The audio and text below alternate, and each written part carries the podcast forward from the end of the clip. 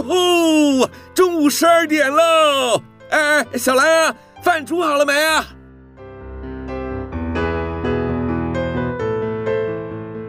您现在收听的是云端新广播，FM 九十九点五 New Radio，最自由的新声音。现在收听亲子加油站，有办法改善小兰跟我的亲子关系吗？应该有机会吧。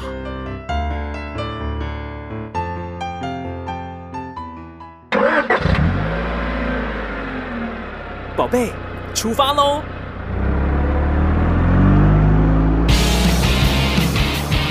亲子加油站，帮您加满教养正能量。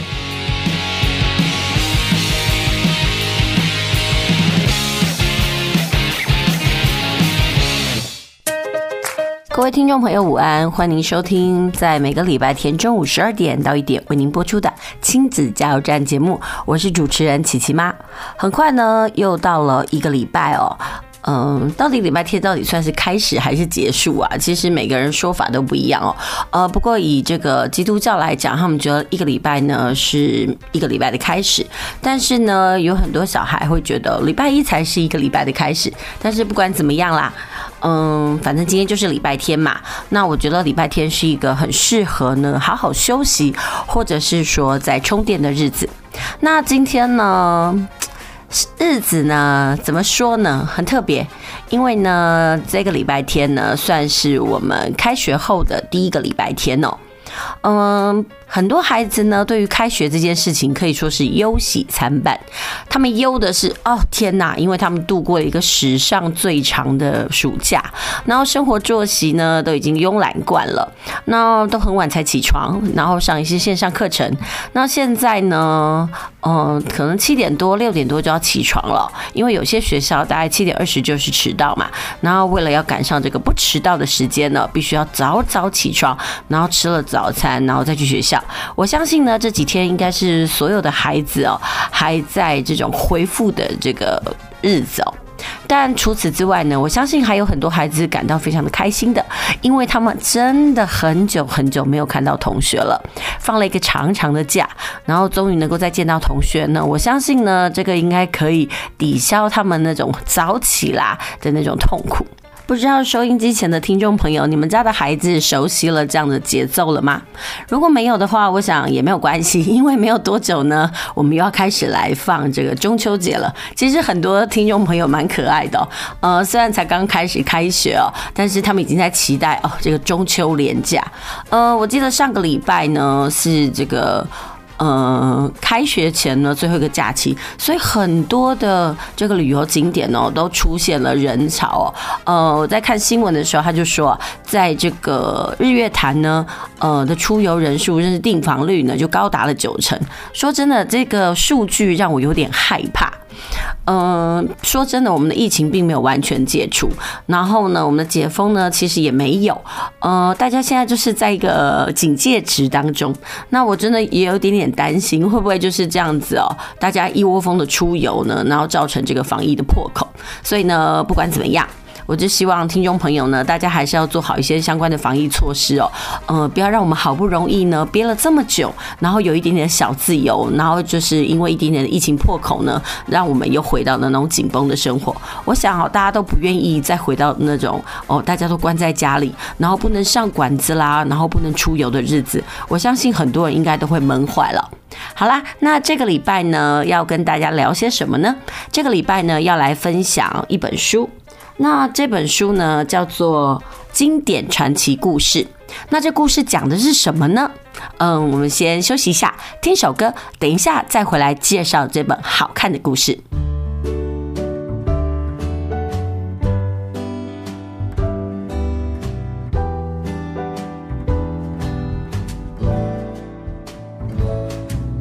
风在吹，云在飘。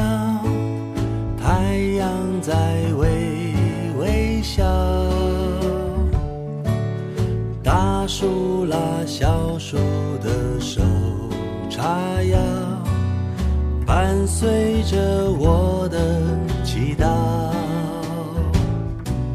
海很宽，山很高，你的爱很重要。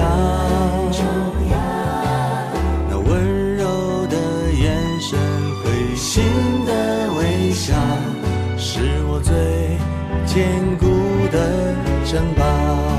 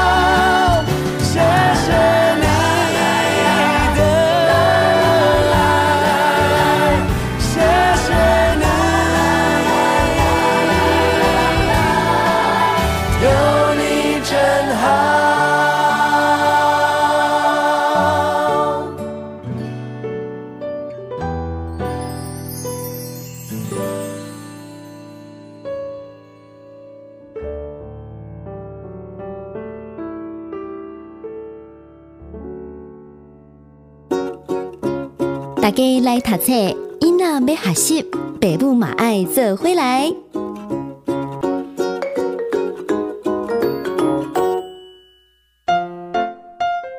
继续回到我们的节目哦，您现在收听的是每个礼拜天中午十二点到一点，在 FM 九九点五 New Radio 云端新广播电台中午时段陪您一起度过的亲子加油站节目，我是主持人琪琪妈。嗯、今天的节目呢，我想要为大家来介绍一本适合儿童阅读的书。那这本书呢的出版社是国语日报。其实我觉得对很多家长来讲哦，国语日报出的书哈，似乎都一定有所谓的品质保证。还记得这个琪琪妈小的时候呢，就是呃我的娘亲啊，就会帮我订这个国语日报，目的是什么呢？上面有很多的新闻啦，很多的小故事跟漫画。那其实就是要呃，希望能够提升孩子的呃这个国语文的能力。好，那但是琪琪妈必须要承认哦，这个每个礼拜都送来哦，不对，不是每个礼拜都送来，因为它是日报嘛，每个礼每天都送来的这个国语日报呢，说真的，我并没有好好的去看它哦，因为讲实话，那是一个很需要规律的这种行为，所以呢，我的娘亲就非常的生气，因为她发现，哎呀，怎么这个小女孩这么不听话？那。报纸呢，竟然厚厚的一叠都没有去收，所以最后呢，我的国语日报呢就跟我说拜拜啦。但是我觉得其实有很多的老师呢都会在家，呃，不是都会在教室里面呢设置这个国语日报，那希望能够提升孩子的这个读报率哦。呃，说真的，嗯。因为资讯在改变，然后我们的阅读的载体在改变。看报纸这件事情呢，我们其实从报社一家一家的关闭，我们就会发现了读报率是逐年在下降。我们现在阅读的媒介呢，已经从所谓的纸本啊，慢慢过渡到所谓的网络啦，或者是电子书。不知道收音机前的听众朋友，你习惯阅读电子书吗？嗯，其实对于电子书这件事情哦。呃，还是纸本书，其实还是各自有拥护者啦。很多人呢习惯读这个纸本书的人，他们就觉得说，哎，这个纸本书呢读起来呢别有一番的这个风味。呃，比如说那很有实体感，然后书摸起来的感觉啦，还有那个书香，甚至是呢有的人还在看书的过程当中呢，他喜欢做一些笔记啦，或者是说来折几下，然后告诉自己说他大概读到哪里了。但是他说电子书的话。所谓的标记哦，感觉都觉得好像是这么的抽象，缺乏了实体感。但是不管怎么样，我觉得这都是习惯。呃，也许慢慢的呢，我们会很习惯这种电子书的存在。不过，当然也有一派的人说啊，这个电那个书籍呢是不会消失的。毕竟呢，书籍啊有很多的部分呢是电子书没有办法取代的。我想呢，可能也是这样吧。好啦，那我们今天要介绍呢，就是国语日报它所出版的这本书哦。这本书的名字叫《经典传奇故事》，但是这本书呢，虽然叫做《经典传奇故事》，但是它前面有一句话说的很妙哦。他说啊。每天十分钟，换孩子读给你听。顾名思义哦，这本书呢，其实不是一本呃由家长读给孩子，呃，应该是不是由家长呢在睡前呢念给孩子的书，而是希望孩子能够自己念，念完了之后呢，告诉你他在故事里面看到了什么。好，那琪琪妈今天要介绍这本书呢，其实是唐代的传奇。呃，说到传奇这件事情，我觉得大部分的人应该还是比较陌生。呃，其实，在我们的生活当中呢，我们在对小孩子的故事里面啊，我们可能比较常讲到就是一些韵文，比如说什么唐诗啦、宋词。然后，呃，再大一点的话，可能就是一些章回小说，或者是一些所谓的戏剧。但是对于传奇这一块哈，大家就比较陌生。我觉得陌生的点有一个原因呢，可能是因为它都是用文言文来书写，所以呢，需要在翻译的过程当中呢，很多人就会觉得说，好像有一点点陌生。但是我觉得这几年呢，嗯，我可以看到坊间有很多的作品呢，开始在翻译这个所谓唐代的传奇。呃，唐代传奇其实是非常特别的一种文学哦。怎么说呢？呃，以前的那些作品啊。应该说，我们都不知道作者是谁，但是唐代的传奇很特别，它的作者呢都是士大夫，他们呢为了展现他们的文学才华啦，他们会在他们跟友人呐、啊、饮宴啦，或者是旅行或者闲谈过程当中听闻的故事呢，把它写下来。所以其实我们可以在很多的传奇故事里面呢，看到了当时呢很有名的这些呃。呃，文学作品，呃，文学呃作家，那这些人呢，通常都是有参加过科举考试，所以我们在历史上对他们可能也不陌生。虽然不是我们可能熟知的那些唐代诗人，比如说李白、杜甫啦，或者是王维、白居易这些人，但是呢，他们也是另外的一派哦。那今天为什么琪琪妈想要为大家介绍这个唐代传奇？因为我觉得唐代传奇呢，它想象力非常非常的丰富。怎么说呢？其实唐代传奇呢，嗯呃，后人呢将它分为五大类。那究竟是哪五大类？其实就是所谓的爱情、侠义、历史、警示。还有所谓的这个神怪类，那其实我每次去问孩子说：“哎，你猜猜看哦，这五大类里面呢，哪一些作品呢是呃这个读者最喜欢？”我相信很多小孩呢，可能都会选择神怪类。嗯、为什么他们就会觉得说神怪很好看呐、像比如说最近呃还蛮流行的那种日本的这种神怪小说，呃，比如说神奇柑仔店啦，呃，或者其实这个哈利波特也有一些神。呃，这个鬼怪啦，魔法的影子，我觉得对小孩子来讲，那个东西非常能够满足他们天马行空的这个好奇心哦。不过呢，在这个唐代传奇里面呢，因为其实它是呃。唐代在这种社会发达之后呢，呃，需要这个休闲娱乐而产生的一种文学哦，所以呢，你就想想看嘛，我都会跟孩子解释说，你把唐代传奇呢想象是我们现在的连续剧好了，那你看看哦，现在的连续剧什么样子的题材最盛行呢？那孩子想一想，应该就想说，嗯，我妈妈在追的那个韩剧哦，或者是台剧，好像都是爱情为最大众。我就跟孩子说，对啦，那在唐代的传奇里面呢，其实也。也是爱情类是最大众，不过呢，在琪琪妈今天要介绍这本书里面呢，它的爱情类倒是题材没有很多，它摆重的比较多的大概就是所谓的侠义啦，或者是神怪的这些故事。那呃，琪琪妈就要在这些故事当中呢，择几篇呢来为大家导读。那当然，我还是希望说，大家如果呃想要为孩子增加一些不同的这种故事背景还有认识的话呢，我真的觉得这一本啊，就是经典传奇故事，由这个。呃，国语日报社出版的这一本哦，呃，那作者是谁呢？作者是马景贤，那有人就说他叫马爷爷哦，哦，他所写的这本书呢，很值得推荐给大家来欣赏。好啦，那这本书到底在讲些什么呢？呃，我想哦，很值得好好的一呃，大概几个篇幅来跟大家说一下。不过在正式跟大家聊一聊这本书的内容之前呢，我们一样先休息一下，听首歌，等一下再回来。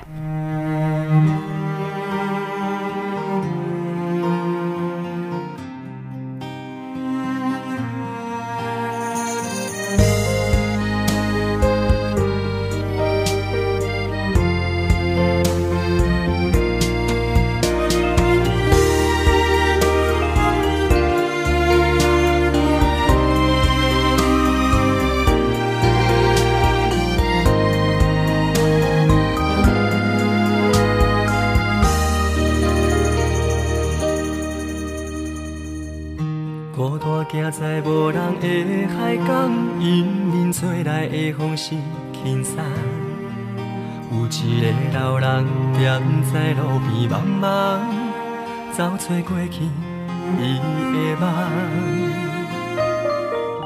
无意经过熟悉的楼窗，红色的夜柱已经拢无同，爱过的人离开云世东，人生过了那亲像是梦。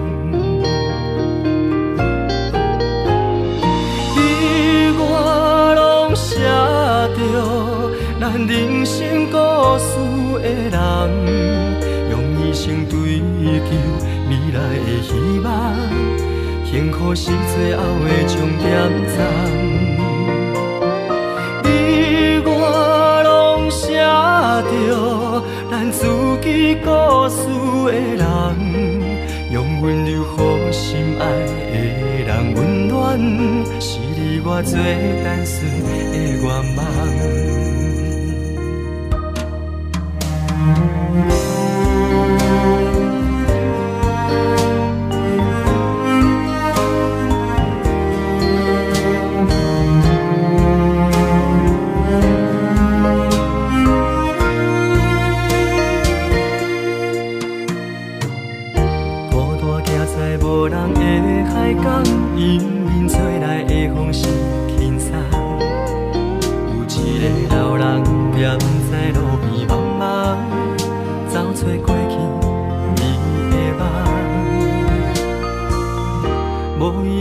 过熟悉的楼窗，红色的野厝已经拢无同。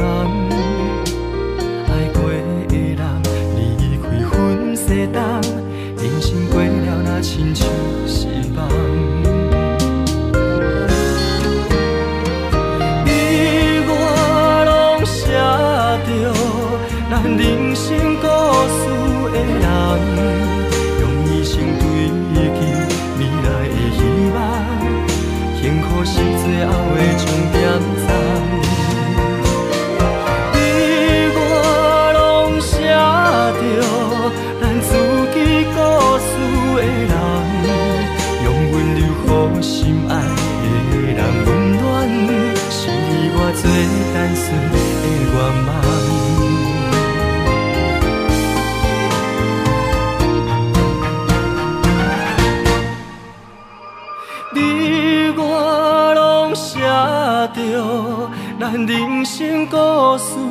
人，用一生追求未来的希望，幸福是最后的终点站。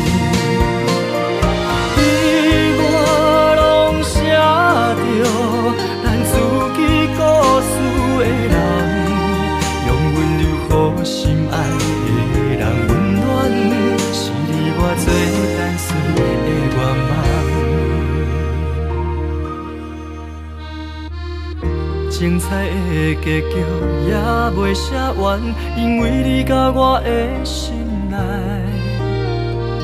拢有梦，拢有梦，一个上水的梦。你甲我的心内也有梦，一个上水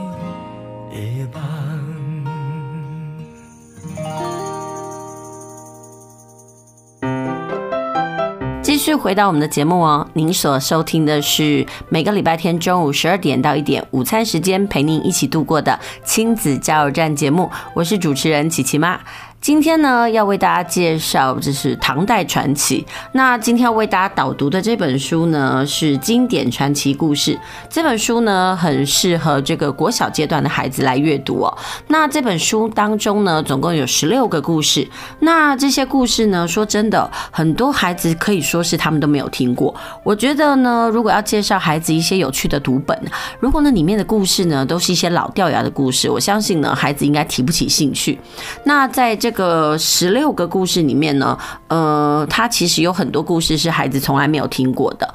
呃，每次说到唐代传奇哦，呃，就一定要提到，呃，之前呢，李安导演呢。呃，跟舒淇呢一起合作所拍的这个《聂隐娘》，这《聂隐娘》呢，其实就是很有名的这个唐代传奇当中的侠义篇章。那另外呢，说到了这个武侠小说，你们知道呢谁是武侠小说的鼻祖吗？有人说唐代传奇当中的《虬髯客》就是当中的一篇。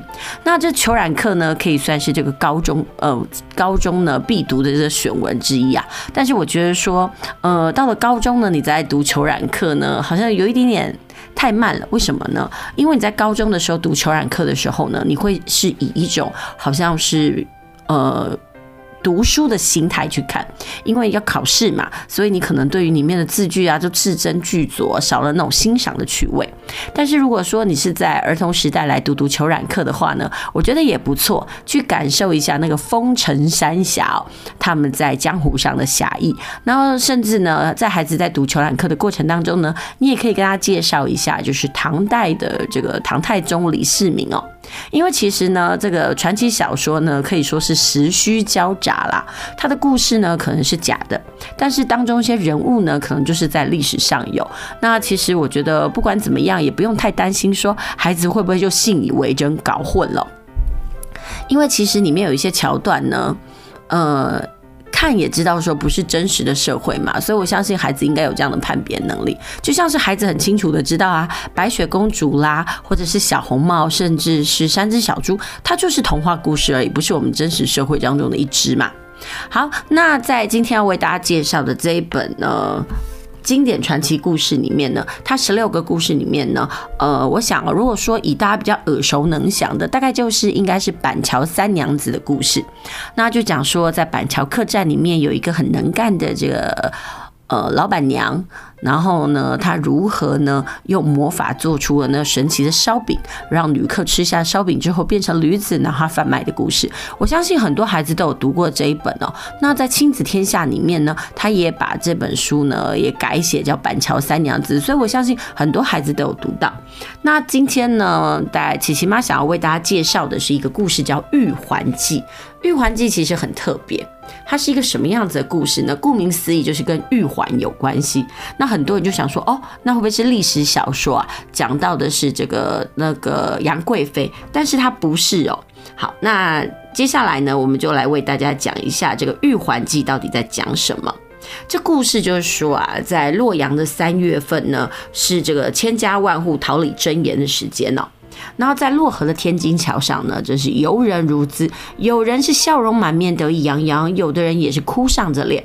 这时候呢，有一个叫做孙克的读书人，他参加了考试，虽然落第了，不过呢，他就很悠哉悠哉在逛大街，他并没有把这个考试的结果这个放在心里。他走着走着呢，突然就发现了，他眼前有个大宅院，看上去呢，就好像是刚刚盖好一样。于是这孙克闷着头呢，他也不去打听这到底是谁家的府邸哦，就敲敲门，然后呢就跨步进去了。诶，他发现这门的旁边呢有个小客厅，窗明几净，就像是接待客人的。于是呢，这个孙克就撩起了帘子呢，走了进去。过了好长一段时间呢，出来一个年轻的女子。小小的客厅突然变得光彩焕发，一股芬香的这个兰花香气呢，就让这个孙克的脑子清醒了过来。那这个女子呢，掀开了帘子，看见了孙克，可以说是又惊奇又害羞。她回头看了一下背后的侍女，她让这个侍女开口问着孙克说：“哎，你是什么人呐？”结果这侍女就问啦，就孙克就说：“我是个秀才。”然后接着侍女继续问孙克：“你来这干嘛呢？”嗯，孙克结结巴巴地说：“哎哎哎，我我想租房子住。”那孙克啊，显然是在说谎。那他就对着这个侍女说：“可不可以请你跟你家小姐说呢？请多多原谅。”侍女呢，跟这个小姐呢，两个人咕咕哝哝了半天之后呢，就答应要让这个孙克住下来。孙克看着这美貌的小姐，简直是觉得她惊为天人呐、啊！好，直到这小姐人都走了呢，他还站在原地发愣呢。这时候啊，那侍女呢就对着这孙克大喊一声，孙克才回过神来，急忙向侍女询问：“呃，刚刚离开的那可是你家小姐？”那这侍女呢就瞪了孙克一眼呢，说：“你问这就做什么？不告诉你，你要住就住，问这什么意思啊？”嗯，孙克就赶紧辩解说：“呃，我既然是住了你家的房子，总要知道你家主人姓什么叫什么呀。”于是啊，这个侍女就告诉孙克：“我们家小姐姓袁，父亲是当官的。可惜啊，这小姐从小就是个孤儿，也没有亲戚。”说着说着，这侍女呢就伤心的哭了起来。这时候呢，孙克就安慰的侍女说：“哎，你别难过，你慢慢说。”那么你家小姐都跟谁住在这大宅院里呀？哦，这侍女家就说：“哦，除了我以外呢，我们整个宅院里面有四个这个家仆哦。”哦，这时候孙克的好奇心就起来了，他就问说：“哎，那你们家的小姐怎么不嫁人呢？”这侍女就说：“哎，谁说我们家小姐不嫁，是因为没有合适的人呐？”孙克听了可以说是叹了一口气，很惋惜的样子。于是呢，这孙克就住了下来。那接下来孙克住下来发生什么事呢？我就觉得啊，在故事的这个演变里面，就会觉得孙克真的是一个很幸运的人呢。因为这住久了呢，感觉自己就像是这个大宅院里面的主人一样。然后因为他有才华又没有家世，所以呢，最后呢，他就跟这个宅院里面的元小姐给结婚了。那其实这个袁家原本是当大大官的嘛，家财万贯。那这孙克住在了这里呢，是不愁吃不愁穿，那生活过得很富裕。那至于要考试的事呢，早就抛到九霄云外了。得到了这种权贵的赏识之后呢，他就整天是纵酒狂欢，过着这个纸醉金迷的日子。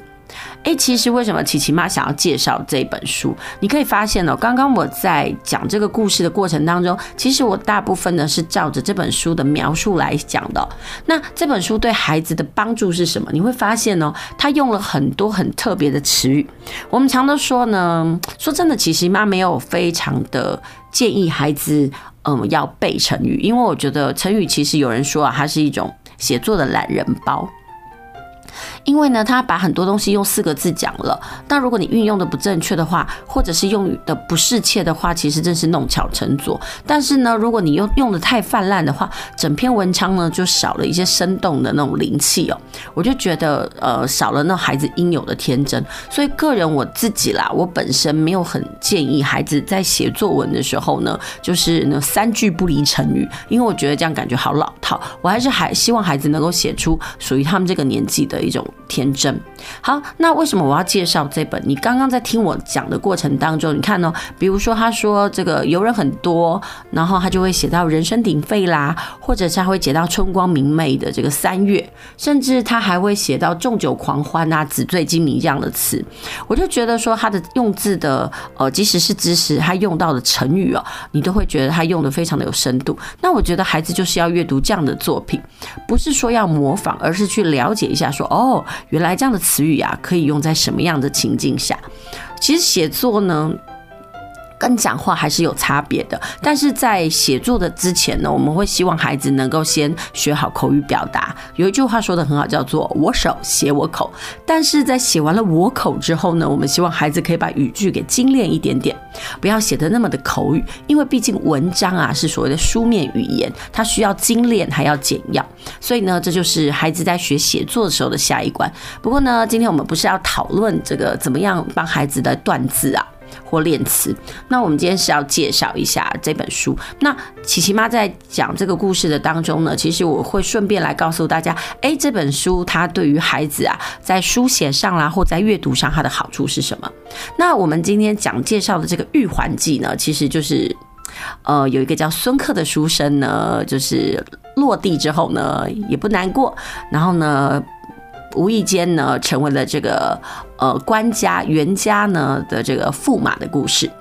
好了，其实不能讲驸马，就是他们家的那个女婿的故事。但是你知道吗？传奇特别就在于他到底为什么会这么好运呢？好了，那我就来破梗一下。原来呀、这个呃袁小姐呢不是人呐、那她到底是什么呢？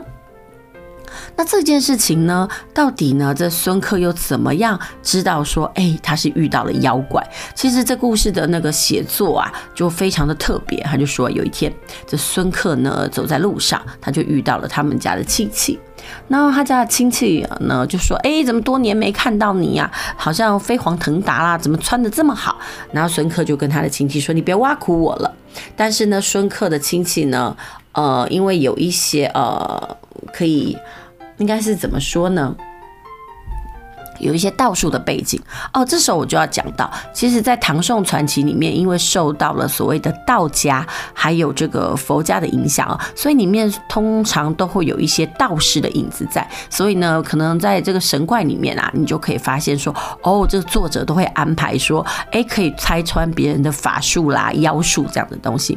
那孙克呢，他怎么会知道说他好像是？呃，遇到了那个妖怪呢，那当然就是他的表哥发现说，在孙克身上充满了妖气。那照我们以往的这故事的流程，是遇到了妖气，当事人一定不相信的嘛？那一定会带着什么宝贝回去降妖除魔一下。那呢，故事要转折，一定是第一次不成功，最后才会成功。那所以呢，这个故事的最后呢，呃，其实就是有一天，孙克呢，呃，跟他的妻子两个人呢，到了山上。然后要去进香，然后呢，妻子呢就对着远方的那个大树啊跟青山呢，非常的呃悲伤，然后发出了悠悠的叹息声。然后这时候孙克也不了解什么原因，突然之间呢，就妻子就留下了一些诗句之后呢，就脱去了他的外衣，然后告诉呢那个孙克说：“你要好好照顾我跟你之间的孩子。”然后接下来就变成一个猿猴呢，遁到山林里不见了。啊，这这个故事呢，其实就是在讲那个神怪的故事，就对了。那所以其实孩子在读到这个故事的时候，眼睛都会睁大，说：“天哪，原来她叫袁小姐，那是因为它原来就是一只猿猴啊。那我就觉得说，其实唐代传奇呢，它的想象力啊，还有它的故事的养分啊，还有它故事的那个高潮起伏，是非常的精彩，所以很适合让孩子来阅读。那阅读完之后呢，就让你的孩子呢说给你听。那我觉得无形当中呢，不仅可以训练孩子呃这个表达能力，然后也可以训练他们的组织能力哦。那我觉得说，其实在阅读的过程当中，还有这样子的收获，我觉得也是不错的。好，那除了这个《玉环记》以外呢，在这本书里面呢，我觉得个人还蛮推荐一个东西，叫做《魔术大师》。那至于这魔术大师在讲什么故事呢？我们先休息一下，我们待会再回来。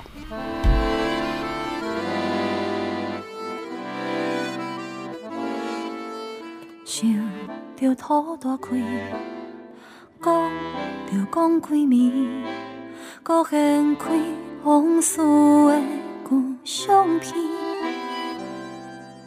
细汉彼当时，古早的记忆，总是愈想愈痛，愈稀微。传统的家庭，保守的当时，中南国轻微算来无稀奇。父母望后生。伊的顶面有死的阿姊，对笑伫内伫，到因伫代伫，换着伊互名叫梦痴，名虽然在青，但是人爱水，人拢讲伊是万。的世事，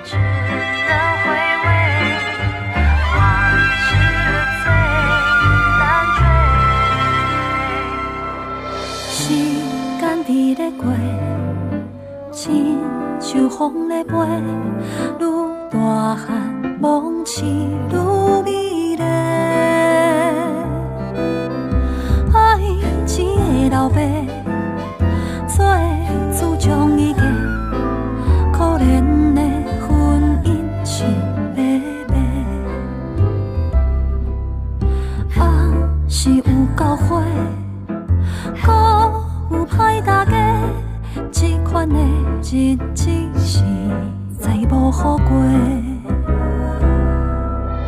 日子无好过，日子同款过，目一年囝已经生两个，世事的轮回，好歹的轮替，彼年因翁生你怎处？问题，照顾厝内大甲细，只好厝边伊的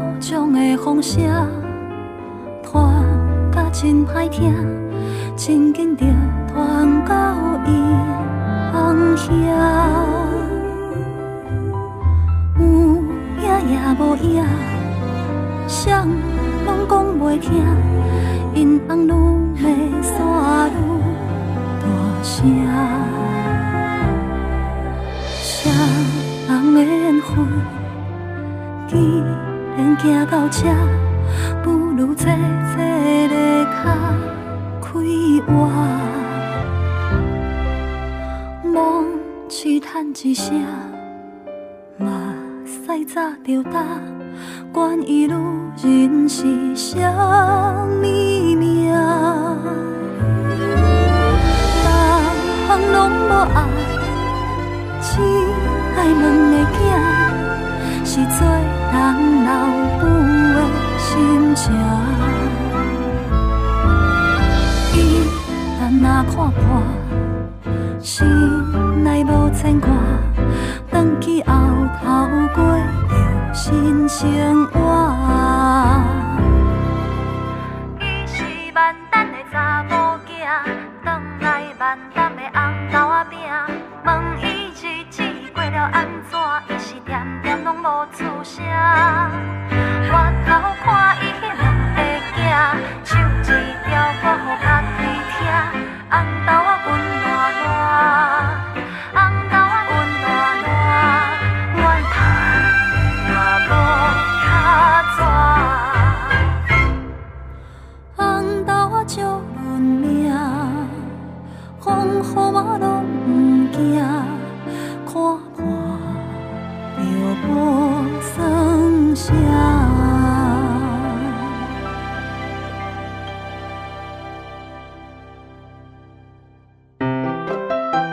欢迎继续回到我们的节目哦。您现在收听的是在每个礼拜天中午十二点到一点午餐时光陪您一起度过的亲子加油站节目。我是主持人琪琪妈。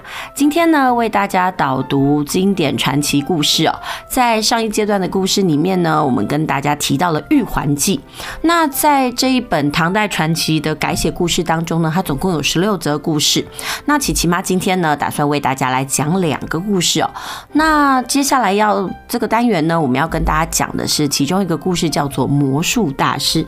其实讲到魔术大师呢，很多孩子都会眼睛一亮，因为他们都觉得说啊，魔术好神奇哦。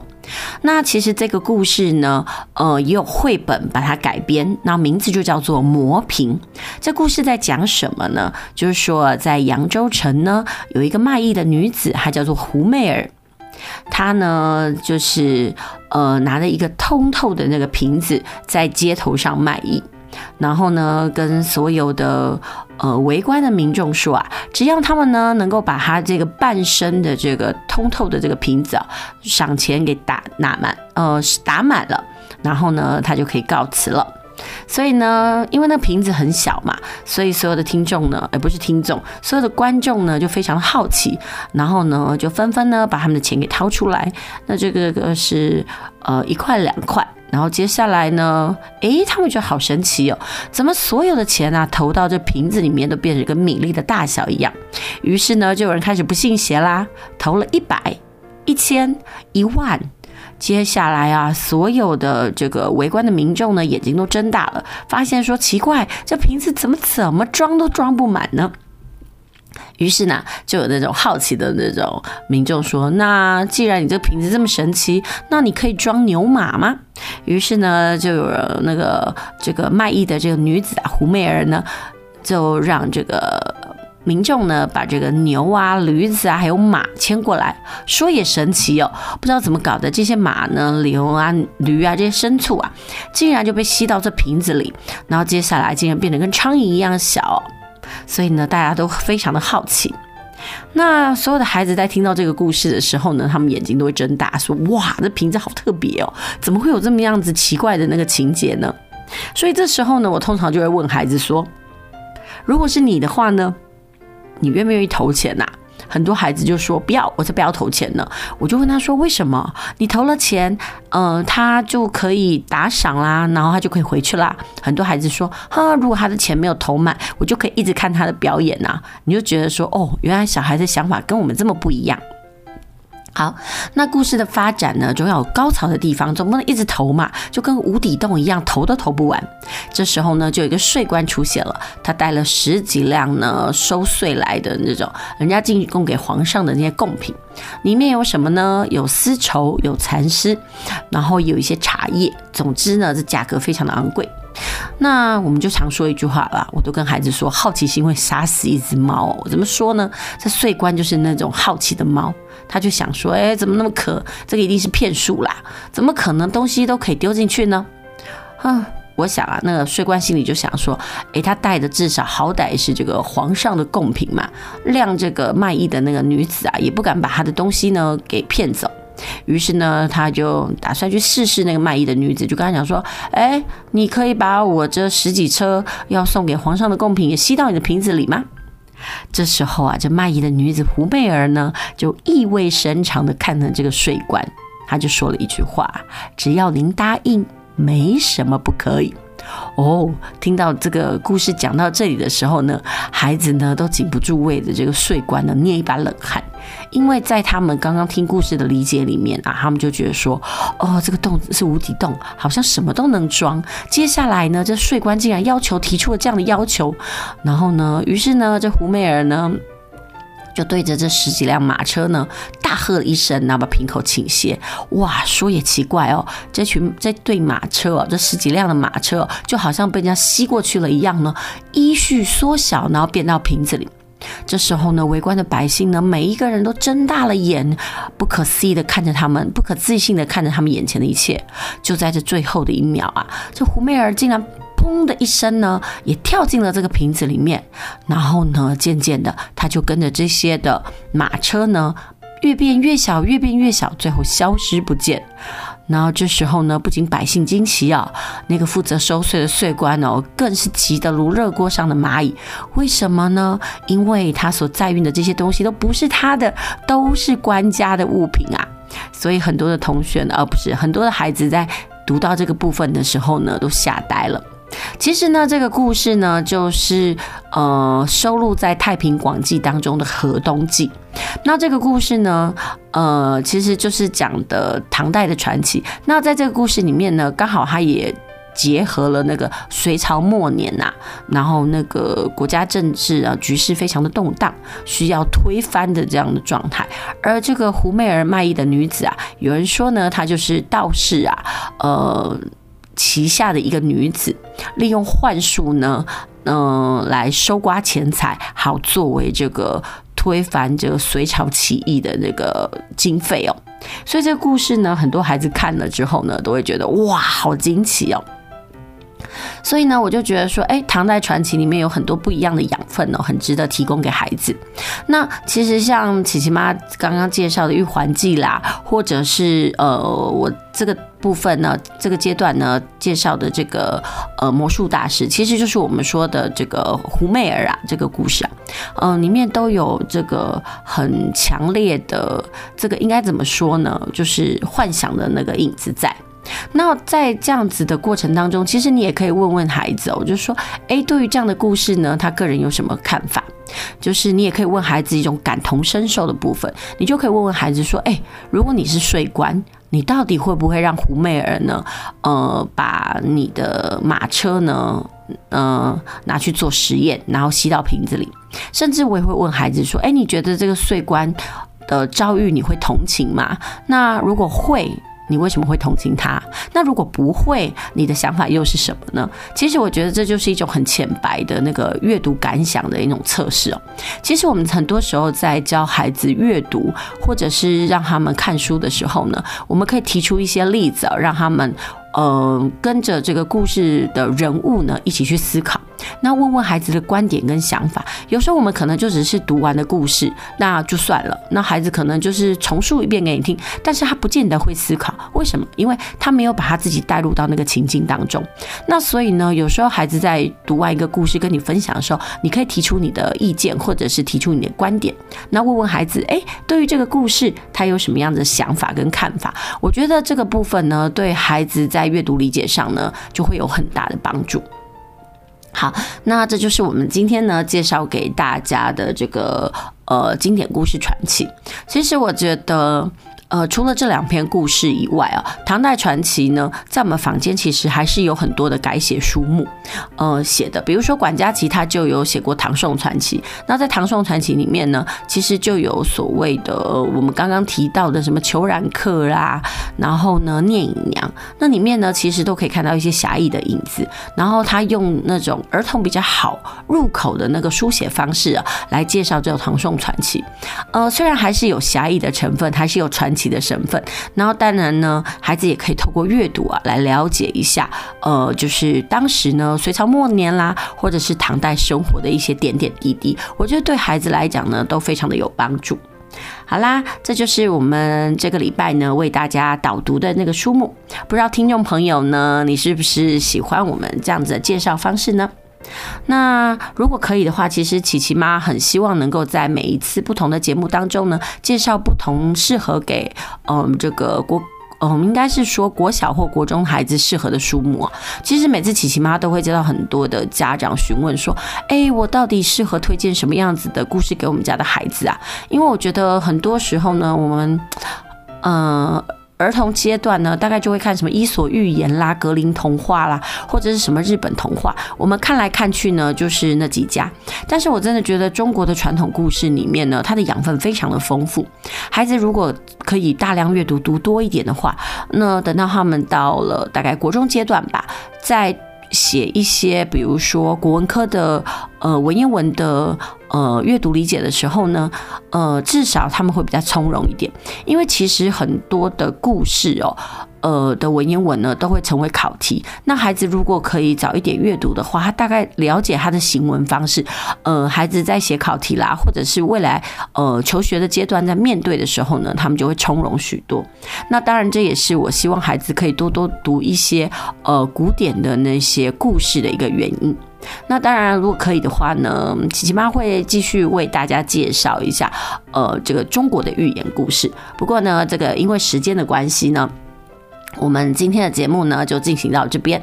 那在节目呢结束之前呢，我们一样来听首歌，然后呢一起来迎接礼拜一的到来哦。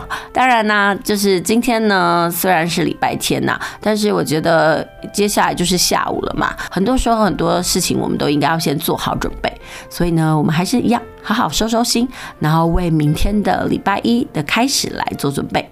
好啦，谢谢您今天的收听，我们下周同一时间再会。